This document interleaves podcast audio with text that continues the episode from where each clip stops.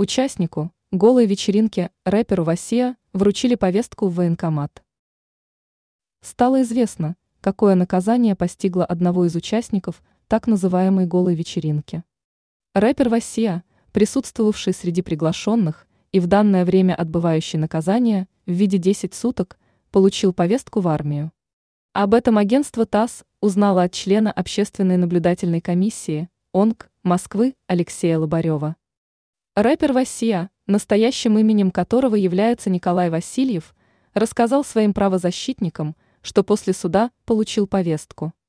Отмечается, что молодой человек даже успел пройти медкомиссию, чтобы его поставили на учет. Почему ранее рэпер не получил военный билет, неизвестно. Голая вечеринка. Напомним, что данное мероприятие было организовано по инициативе блогера Насти Евлеевой в клубе «Мутабор». Основное условие участия в вечеринке стал полуголый дресс-код. Непристойные фотографии, выложенные в социальные сети, вызвали широкий резонанс в обществе. Ранее сообщалось, что голая вечеринка Евлеевой привлекла внимание мировых СМИ.